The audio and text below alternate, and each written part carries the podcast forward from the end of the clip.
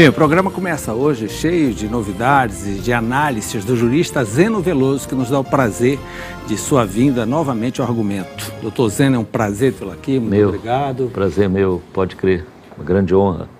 Bem, a legislação permanece a mesma, os hábitos do povo brasileiro também, mas aparece uma série de novidades, vez ou outra, que nos deixa assim meio confusos. Eu vou lhe perguntar, vou pedir seu parecer público de algumas situações que a gente vê na grande mídia e não dá para entender muito bem.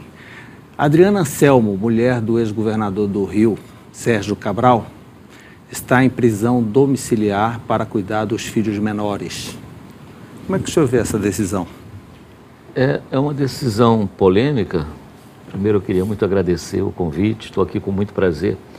Polêmica porque envolve uma figura que está sendo muito criticada, uma pessoa que participou, parece que diretamente, pelo que se, que se informa, desses atos de avanço no dinheiro público, de corrupção lá no Rio de Janeiro. De repente ela é presa e, e de repente já sai porque tem filhos para cuidar. O problema é que há legislação prevendo isso, embora não seja bem a minha especialidade, mas no direito brasileiro há essa previsão com vistas à proteção da criança, do adolescente embora a mãe esteja condenada, permitiu uma prisão especial, uma prisão domiciliar, para que ela possa dar apoio, atenção, educação aos filhos menores. O grande problema é, é, é a crise, é o hiato, é, a, é, o paradoxo disso não está sendo também bem aplicado com outras mães, pobres, paupérrimas, miseráveis, que estão aí condenadas por outros crimes até menos graves ou semelhantes à de Dona Anselme, que continuam presas embora os advogados às vezes estejam requerendo, mas muitos, em muitos momentos o próprio Ministério Público ou, ou, ou o Poder Judiciário tem um certo cuidado em liberar certas mulheres que, for, que são de alta periculosidade, praticaram crimes realmente bastante é, horrendos, repulsivos e talvez não estão concedendo, que depende muito da, da posição do juiz, essa previsão e essa, essa situação que é prevista em lei. Não há nenhum erro, digamos, judicial naquilo que se concedeu a essa senhora. Mas como os casos são poucos e o dela é de grande repercussão, eu comparo isso mais ou menos, não sei nem se você não ia me perguntar alguma coisa a respeito, com a questão do goleiro, daquele Bruno, do Bruno. que não consegue dizer onde é que a, a ex namorada, namorada foi enterrada. Foi enterrada e já está solto aí, tirando fotografia, jogando futebol. Começa a jogar essa semana. Começa, já. feliz, satisfeito. Então, então isso transmite uma ideia de impunidade. Isso causa realmente uma revolta popular. Como lá no Rio, um amigo meu passando, mora no Leblon, no Rio de Janeiro, e diz que toda hora que passa lá perto é aquela barulheira, gente apitando. Desce, Anselmo, o que, é que você está fazendo? Barulheira na rua, quer dizer. Que, é, que ela está solta, mas ao mesmo tempo, lá onde ela mora, o povo na rua protestando, batendo panela, fazendo barulho no apito. Essa é a situação. Amparada pela legislação e condenada pela opinião pública, não é isso, professor? Que é mais ou menos o que acontece com o Bruno. O Bruno também, esse tal goleiro, ele já estava há anos esperando julgamento. Quer dizer, o retardo, a inércia, a demora causa a obrigação, às vezes, de se tomar uma providência, como tomou o ministro Marco Aurélio, e liberar o, o goleiro, porque já estava há mais de cinco anos esperando julgamento. Isso é um absurdo. Nada, absolutamente nada, justifica tanto tempo. Essa inércia, essa demora. O povo fica exasperado. Aí acabaram soltando o Bruno. Doutor Zeno, namoro qualificado e união estável. O senhor preferiu, proferiu um parecer nessa questão que também foi muito divulgada do Lírio Parisotto e Luísa Brunet e me parece que o senhor foi contratado para emitir um parecer sobre o caso do Lírio, né? Pelo, pela parte do Lírio. É, meus amigos, alguns costumam me criticar, né? Por que, que você não deu para o parecer, claro, para a Luísa Brunet. Luísa Brunet, vai dar contra. Mas eu fui contratado pelo outro lado. E se fosse por ela, talvez eu não, não tivesse condições de, de dar o parecer. Mas qual é a diferença do namoro Aí qualificado é a união Isso é uma estável? doutrina que eu tenho exposto começou, pode-se dizer, aqui em Belém, escrevi várias vezes, alguns não aceitavam, isso, não, isso é um absurdo criar essa doutrina, e na verdade hoje está quase todo mundo aceitando. É que a diferença entre um namoro prolongado, qualificado, moderno, do namoro dos dias atuais, em que as pessoas já um frequenta a casa do outro, viajam Até moram juntos. Até moram, eventualmente, mas não tem a intenção, o interesse, o objetivo de constituição de família. O raciocínio é mais ou menos o seguinte: gosto, amo, estou gostando, estou ficando, mas só. Família eu já tive, já fui casado, sou, sou hoje divorciado, ou, ou fui casada, sou viúva. Família não quero mais, mas quero brincar, passear, namorar, fazer amor, viajar com uma companhia. Então, isto é um namoro qualificado, que se torna união estável quando isso se transforma numa entidade familiar realmente. Só que essa transformação ocorre por um aspecto subjetivo, com a intenção, com o objetivo, com o intuito de constituição de família, que tem que ser dos dois. Nesse caso do Lírio, pelas informações que eu obtive e por um próprio livro que a própria dona Luísa Brunet escreveu, eles eram namorados, eles tinham uma relação íntima, afetiva, mas não ao ponto de constituição de família. Não moravam juntos, se encontravam às vezes em viagens, em hotéis, ele mesmo ia ao Rio, ficava num hotel, ela ia para São Paulo, ficava num hotel, eles se encontravam, passeavam, tinham amigos, tinham uma vida social, mas não com aspecto de construção de família. Por isso é que eu dei esse parecer dizendo que naquele relacionamento havia, na verdade, um namoro qualificado e não uma família. A diferença entre uma situação e outra, em termos econômicos, é gira violenta. em torno de 100 milhões de reais. E o namoro qualificado, ele tem sustentabilidade jurídica? Não, não há efeito, aí é que está, não há efeito jurídico no namoro qualificado, porque não é uma figura juridicamente é, prevista em lei. O que é previsto em lei é união estável, que hoje praticamente é equivalente ao casamento. Aí que está já o exagero. No Brasil, quem vive união estável vive praticamente como se fosse casado. Já quem está em namoro, mesmo qualificado, é apenas um namoro em que há uma maior intimidade, uma maior convivência entre eles, mas não chega a ser uma família, não há uma consequência jurídica só por ser namoro.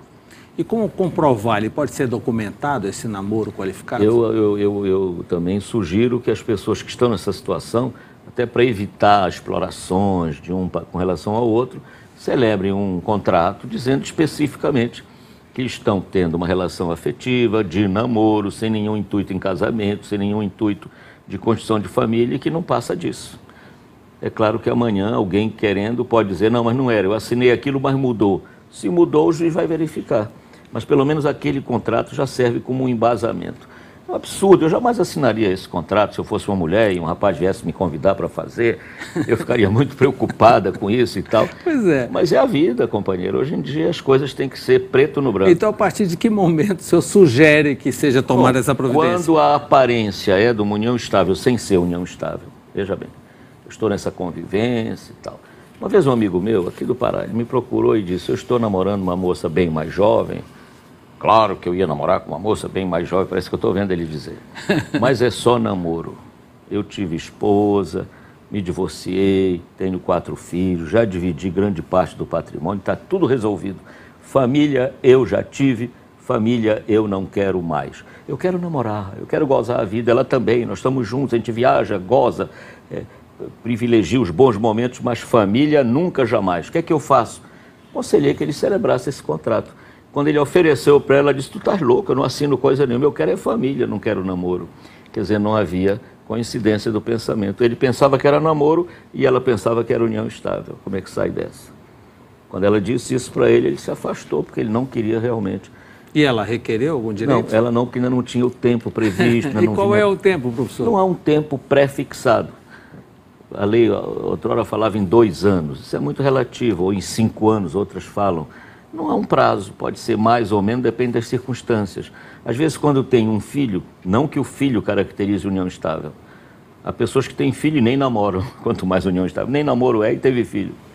Às vezes não se sabe nem de quem é o pai ou quem é o, realmente que, que fez aquele filho pela, pela, pela pluralidade, infelizmente, às vezes, de, de um comportamento um tanto quanto liberal demais mas não é o filho que caracteriza a união estável. Mas se há um relacionamento sério, duradouro, permanente de um casal, a vinda de um filho como que coroa o relacionamento, fica mais claro, efetiva aquele, aquela união estável até pela presença do filho. O filho Quer dizer que a chegada do filho estabelece, estabelece a união estável não, imediatamente? Não em qualquer caso. Se houver um relacionamento entre eles, se houver uma convivência.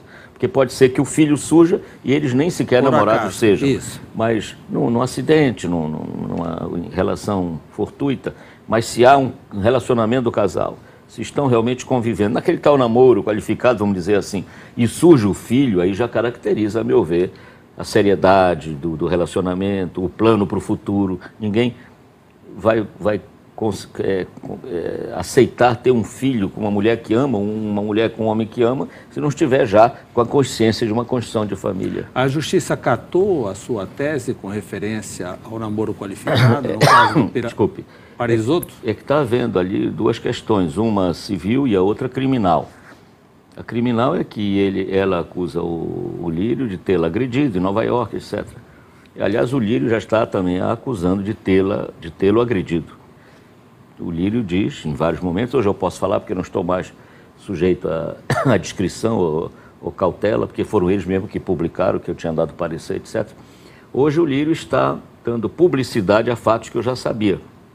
Ou seja, que ela é uma pessoa agressiva, que brigou muito com ele, chegou a ter uma agressão física, etc. Mas essa parte não é comigo. A parte que eu trabalhei foi apenas para caracterizar, diante das provas apresentadas, do tipo de vida que ambos mantinham, que tinha muito afeto, amor, brigas, vindas, idas e vindas, mas não era uma união estável.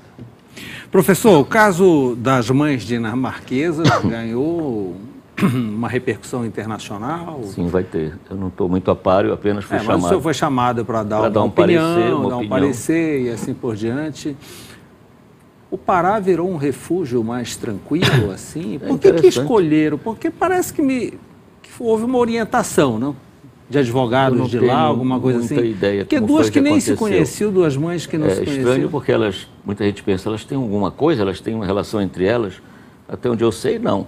Elas tinham situações familiares parecidas, estavam brigando com, com os seus respectivos companheiros ou maridos e perderam, em parte, as questões tinham que dividir a guarda ou, ou, ou, manter essa, dividir a guarda, fazer a guarda compartilhada, parece que foi essa a solução com os seus, com os pais das crianças.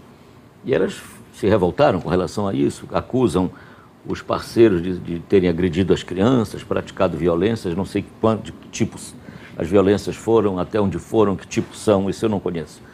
E para não terem que cumprir a decisão judicial, fugiram a palavra que internacionalmente se dá para essa situação é sequestro. Elas fugiram com as crianças para outro país, sequestraram, né? Fugiram dos pais e fugiram da justiça. E pelo que eu vi também na mídia, elas se, se, se dirigiram para o Brasil, aqui é que se encontraram e vieram para o Mosqueiro, para Maraú. Pois é, mas teve uma orientação, porque é muita coincidência, né, professor? É, mas se, se foi uma orientação, foi uma boa orientação. Sim, porque, porque o Marau é bonito. E é uma maravilha, assim, eu quero falar por esse lado, né? Como também um pouco isolado, é né? Isso.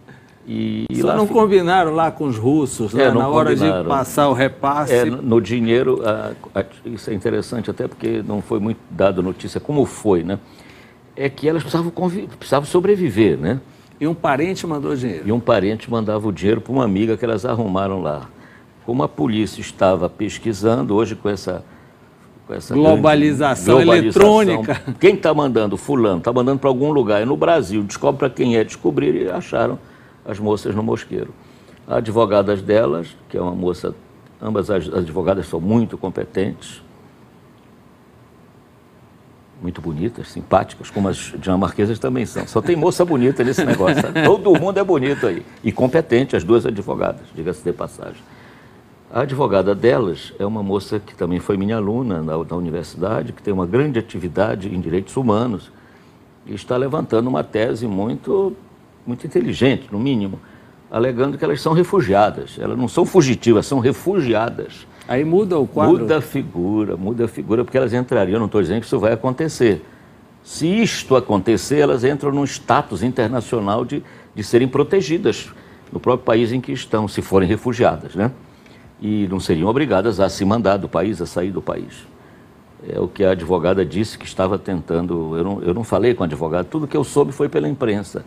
Mas é uma saída realmente inteligente. A outra advogada, que também é muito preparada e muito sabida, vai querer contestar isso, dizer que é o contrário, que ela fugiu do país, que, que sequestrou as crianças, que o direito dinamarquês precisa direito tem convênios com o direito brasileiro, é uma questão internacional, o direito dinamarquês é também respeitado mundialmente. Em suma, nós estamos diante de um embrólio jurídico, e o Pará entrou na mídia, é muito falado o assunto na Dinamarca também e no, e, e no foro na, na, internacionalmente. Né?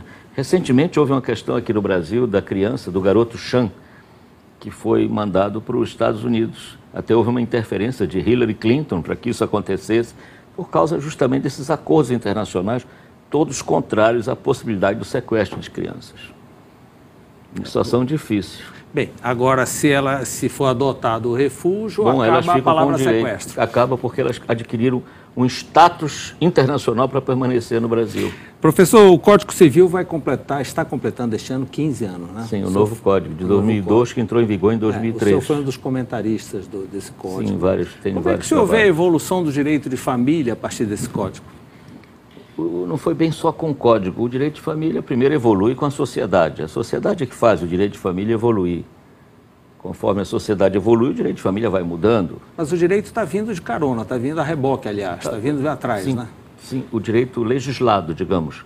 O direito em si, como instituição, está vindo com a sociedade.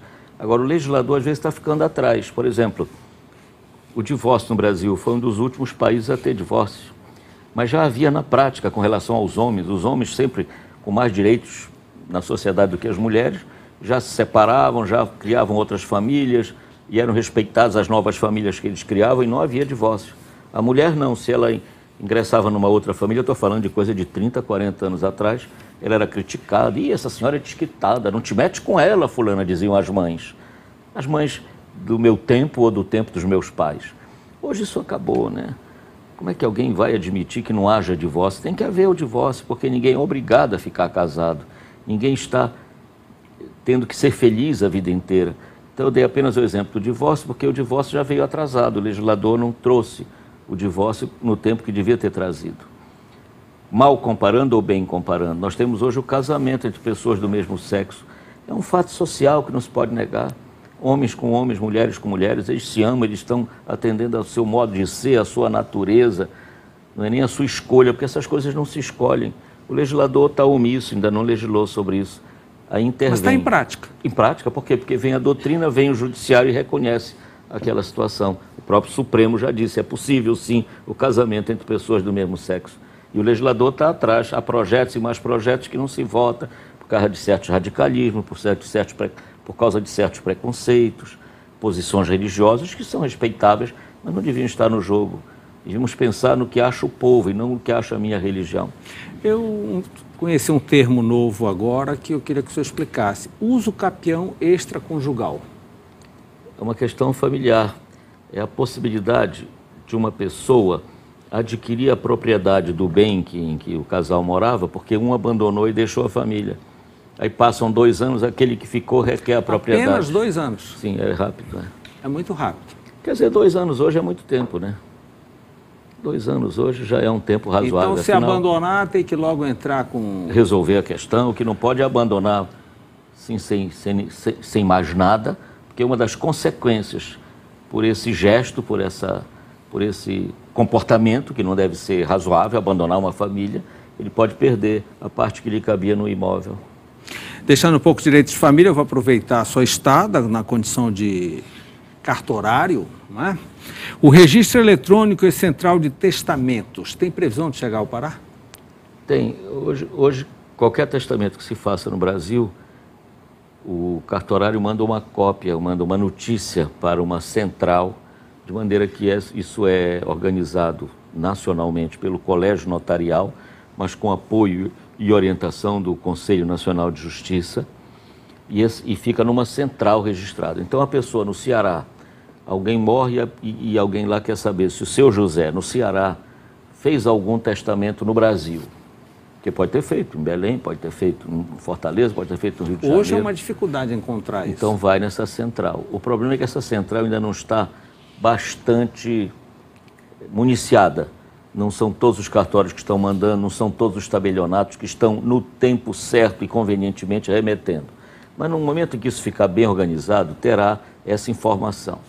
Aí eu preciso saber se alguém deixou um testamento, eu me dirijo E o registro central. eletrônico? É não precisar ir ao cartório? Não, eu não, posso é repassar os feito- dados eletronicamente? Isso já é uma questão do, do novo mundo, que é o, o- a internet, o computador. Isso está mudando o planeta. Então, por exemplo, o, IBDFAN, que é o instituto que eu faço parte, já está prevendo, mas é pra, depende do legislador, um tipo de testamento que seria eletrônico. Nada de escrever, falar, não sei o quê. Com tanto... Eu falo perante o, o- a filmadora e digo o que eu quero. Então tá lá minha voz, minha imagem. Se quiser, bota aqui duas testemunhas também ao lado para ouvir. Não fica papel, não fica nada. Quando eu morrer, coloca aquilo lá no. E isso fica arquivado Isso onde? fica no arquivado. cartório? Não, pode ficar com a própria pessoa escrito. O meu testamento vai junto no dia. O cartório acaba nessa circunstância. Não existe mais cartório para isso. Quando Mas o cara a justiça morre. vai acatar filme? Depende da justiça. Pois é. Se a justiça. Eu, eu acho que isso fica mais seguro do que um escrito, porque o Não, sujeito mas está há muita falando. truncagem. Bom, mas Eu- também pode no escrito. Quantos testamentos são falsificados também? O perigo da fraude sempre existe. Não é pelo perigo da fraude que não devemos aceitar os, os institutos, as figuras jurídicas, porque a fraude sempre existirá. Houve fraude, prova, torna anula. anula. Acho que o testamento, estou me baseando também na sua pergunta, o caminho novo, quais são as, as perspectivas. Eu acho que um- uma das novidades vai ser também o testamento eletrônico. Doutor Zeno, a prefeitura vai começar a taxar os cartórios com ISS. Já tem lei prevendo, tem que pagar. Tem que Isso pagar. vai afetar em que no contribuinte? Não, no contribuinte nada, vai afetar no Sim, bolso dos cartorários. Não passa, não pode, não é, não é permitido. Isso vai ser uma despesa a mais que os notários vão ter, já tem, já tem lei prevendo. O problema é que há uns acertos a serem feitos, há umas dúvidas.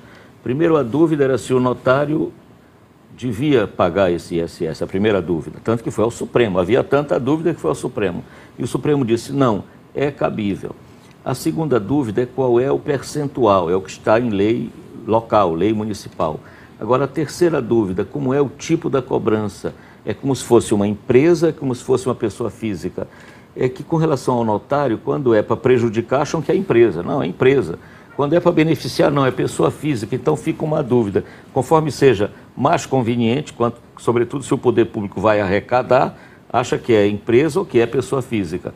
Se for considerar como empresário, o preço é absurdo, quase que inviabiliza, em muitos casos, a categoria, mas não são todos que estão inviabilizados. Muitos ganham muito bem, mas ficou essa fama de que ganham bem, generalizou, e outros não ganham tanto e passam, às vezes, dificuldades. O CNJ sabe, tem elementos para saber quem ganha mais, quem ganha menos.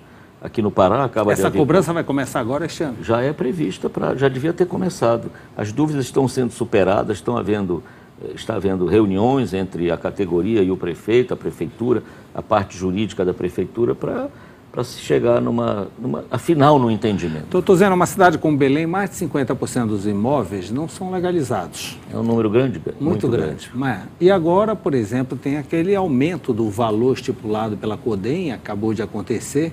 Isso deve afetar ainda muito mais essa questão de legalização É, a imobiliária. né? transmissão é, de imóveis em Belém custa caro, mais caro do que a média dos outros estados, das outras cidades, porque aqui nós temos a figura do laudêmio, ainda essa figura da CODEM administrando os imóveis, além de pagar o imposto de transmissão, que é devido à prefeitura, como em qualquer outro lugar, imposto de transmissão, se for por compra e venda que eu estou falando, devido à prefeitura, aqui ainda tem essa incidência do tal laudêmio, do tal domínio útil, enfiteuso, que é uma coisa muito confusa que não existe na maioria dos estados e maioria das capitais brasileiras.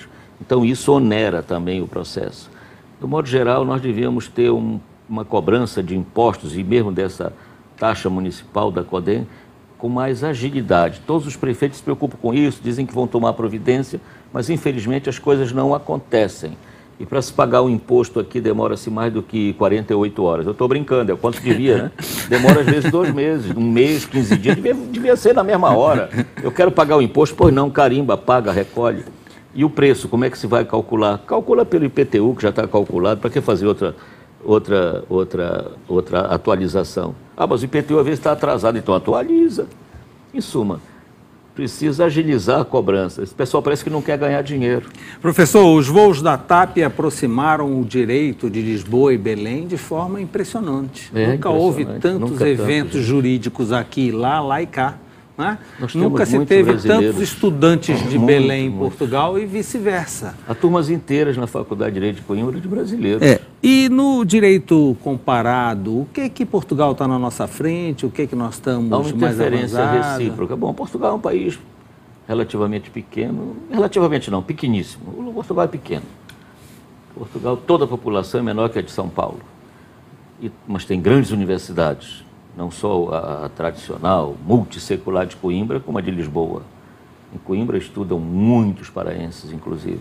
Um dos melhores estudantes da faculdade de Coimbra é filho do Gilberto, que ouvi dizer que vinha é verdade, é o procurador-geral nomeado. Muito, muito Ele bem. vem logo depois da posse. Ele toma Poxa, posse dia 10, em seguida ele virá muito aqui. Eu assisti aqui a entrevista dele. É. Ele também estudou em Coimbra. Agora, o filho dele é o melhor estudante de toda a Universidade de Coimbra, da Faculdade de Direito. Isso pouca, pouca gente sabe aqui. Ele não diz, ele não fala disso, mas se ele falasse, ele ia dizer, e ele tem razão em dizer. Tão bom que foi escolhido para ser professor da faculdade, veja só. Mas eu quis apenas dar como um exemplo. Junto com ele estão outras dezenas de estudantes, tanto em Coimbra como em Lisboa. Então isso aproxima os dois países. Eu, eu acho que a cada vez nós estamos mais próximos. O IBDFAN vai a Coimbra, Coimbra ao Brasil. Isso traz algum benefício para a nossa porque, prática? Porque cultura, estudar as coisas dos outros países, não dá nenhum atraso. Saber até o que está errado é bom porque a gente evita o erro, mas a maioria dos exemplos de Portugal são bons exemplos. Claro que eles nos transmitiram não apenas essa língua maravilhosa, mas também algum aspecto negativo, como, por exemplo, o excesso de formalismo nos atos e negócios jurídicos. Isso existe, sobretudo em Portugal, no, no mundo europeu. Mas esse formalismo, de certa maneira, também traz como garantia a seriedade, a segurança dos negócios. Ainda agora você mesmo levantou uma questão. Vem cá, isso não vai facilitar, não vai causar fraudes ou dificuldades, no caso do testamento eletrônico. Mas realmente o formalismo ele traz a vantagem da garantia, da segurança, mas ao mesmo tempo às vezes demora muito, demora muito a acontecer as coisas. Eu acho que a nossa relação com Portugal é fantástica, é maravilhosa. Temos agora um, um encontro que vai haver em maio um, do, do, do, Instituto Silvio Meira, lá em Lisboa. Estamos prevendo cerca de 50 pessoas, imagina, quase metade do avião vai para Lisboa, só do Pará. Metade do metade é modo de dizer. 50 pessoas é um, é, é, um número grande, né? Muito obrigado. Eu por, tive um grande prazer por de novo. Mas esta consulta pública, você sabe que sempre faz sucesso, são coisas novas, coisas são novas, relações sim. novas. Lá em Portugal, essas novas relações brasileiras não devem aparecer muito. Eu vou né? falar da união estável lá agora. Ah, a união estável lá, lá, aqui é quase um casamento. União estável lá é quase nada. Por aí ver a comparação. É, incrível.